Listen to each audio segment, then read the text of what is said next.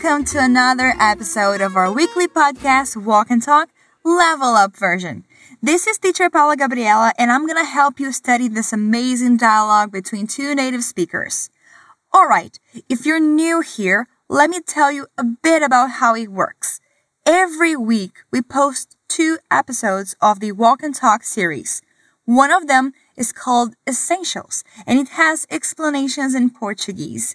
The other one is called Level Up, like this one, and it's 100% in English.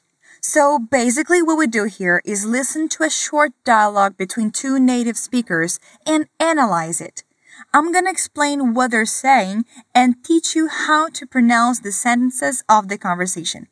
And one thing you have to keep in mind, which is extremely important, is that you should repeat the words out loud after me when you hear this sound. Do not be shy. This is a safe space. Nobody's gonna judge you. And when we're practicing pronunciation, we should hear ourselves. That's why I want you to speak up and listen to yourself repeating the words and sentences. Before we begin, let me remind you that there's a special article about this episode on our website. This extra material contains the transcription of the dialogue and an expanding vocab session. You can find the link to it in the description of this episode. So take a deep breath and let's begin. Listen to the dialogue. Hey, I see you and Mike are finally getting along. Oh, yeah, it took some time, but I realized he's such a nice guy. I agree, he's great. And we just found out we're neighbors, so we've been carpooling to work. That's awesome, and it's also good for the environment. Totally. And we're saving some cash, too.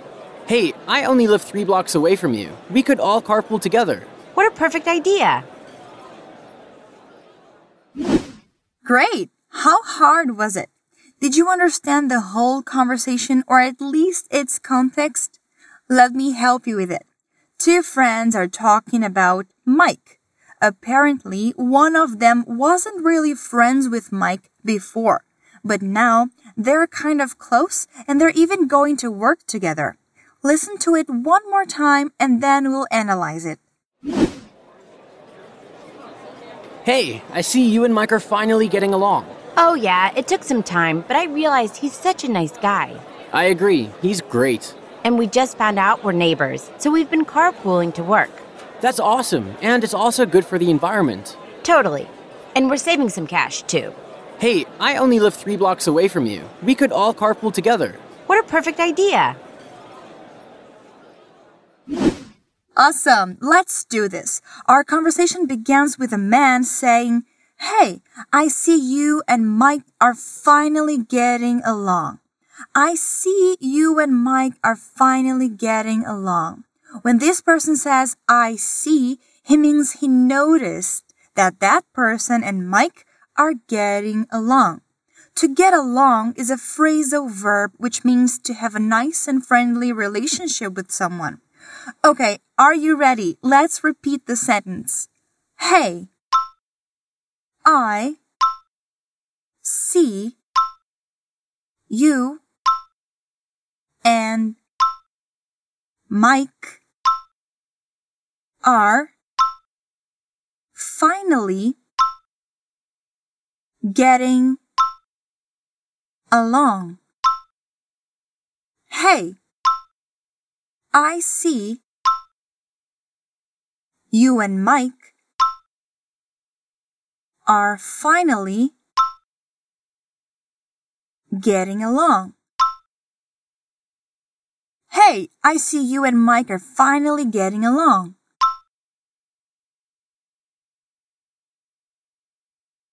Good job. Then a woman replies, Oh, yeah, it took some time, but I realized he's such a nice guy. It took some time.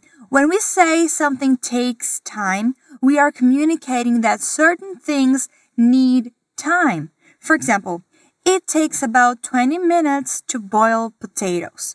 It means that if you want to boil potatoes, you need to wait 20 minutes. So she says it took some time. That is, some time was necessary until she could realize that he's such a nice guy. Realize is a false cognate. Realize means perceber.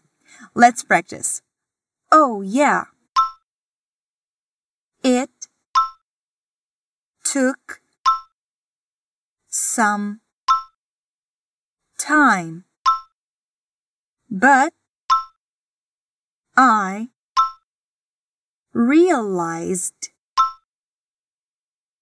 his such a nice guy. Oh, yeah, it took some time. But I realized he's such a nice guy. Oh, yeah, it took some time, but I realized he's such a nice guy.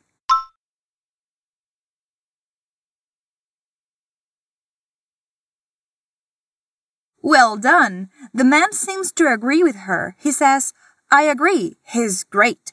He also thinks Mike is a nice person. In fact, he thinks Mike is great. I agree. He's great. I agree. He's great. Awesome. And then she says something nice. She goes, and we just found out we're neighbors, so we've been carpooling to work. We just found out comes from the structure we have just found out. That is, we have recently discovered something. Find out is another phrasal verb and it means the same as discover. So, we just found out we're neighbors. They have recently discovered they're neighbors. So, we've been carpooling to work. The verb to carpool means you're traveling with someone in the same car. Instead of each person using their own car, they're sharing it. It's a carpool. It can either be a verb or a noun. Now, take a close look at the structure of this sentence. We've been carpooling. This is called present perfect continuous. We use this structure to communicate something that started in the past and it is still happening. Come on, let's repeat that out loud. And we just found out we're neighbors. And we just found out we're neighbors. So, we've been carpooling to work. So we've been carpooling to work. and we just found out we're neighbors. So we've been carpooling to work. Let's try to say this all at once. And we just found out we're neighbors, so we've been carpooling to work.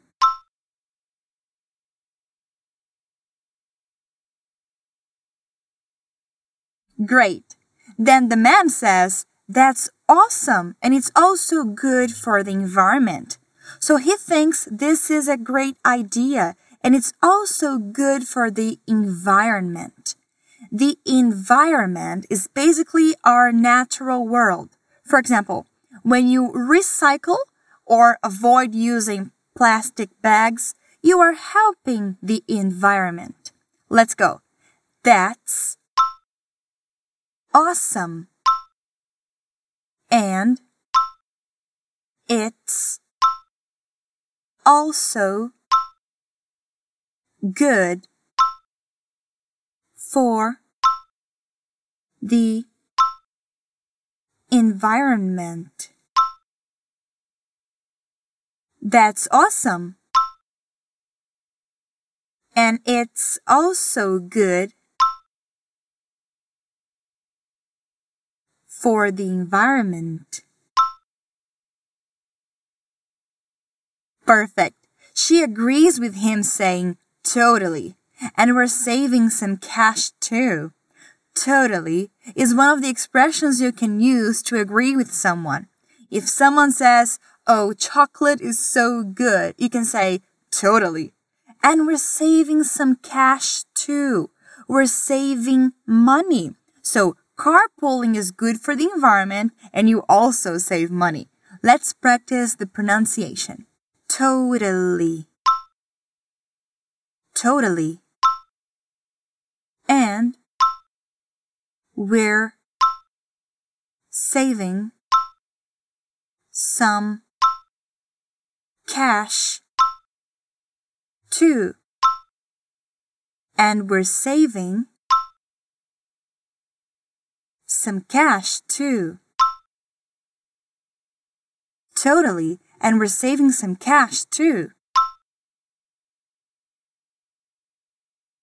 Then the guy has an idea. He says, Hey, I only live three blocks away from you. We could all carpool together. So he lives close by. He's also a neighbor.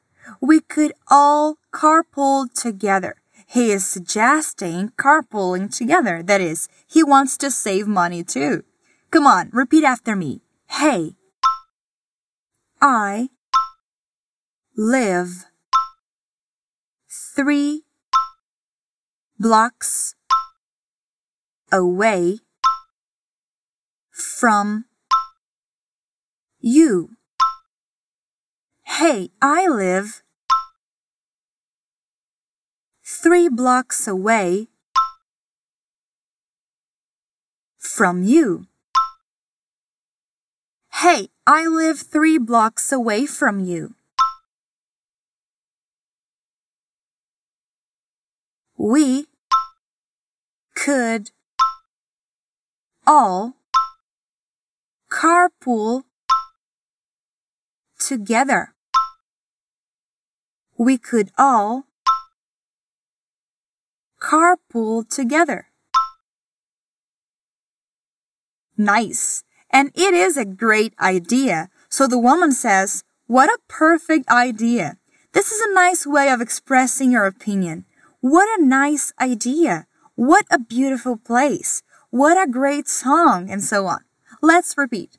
What a perfect idea. What a perfect idea. Okay, that's the conversation. I think you're now ready to listen to it one more time. Let's go. Hey, I see you and Mike are finally getting along. Oh, yeah, it took some time, but I realized he's such a nice guy. I agree, he's great. And we just found out we're neighbors, so we've been carpooling to work. That's awesome, and it's also good for the environment. Totally. And we're saving some cash, too. Hey, I only live three blocks away from you. We could all carpool together. What a perfect idea! What do you think? It was easier this time, right? You can listen to this episode as many times as you wish, and don't forget to read the material we've prepared for you, which you can access by clicking the link in the description. Read the sentences out loud, study the material until you've memorized all these new words and expressions. If you do this, you're going to be able to use these expressions in future conversations. Thank you for staying here with me and see you around. Bye.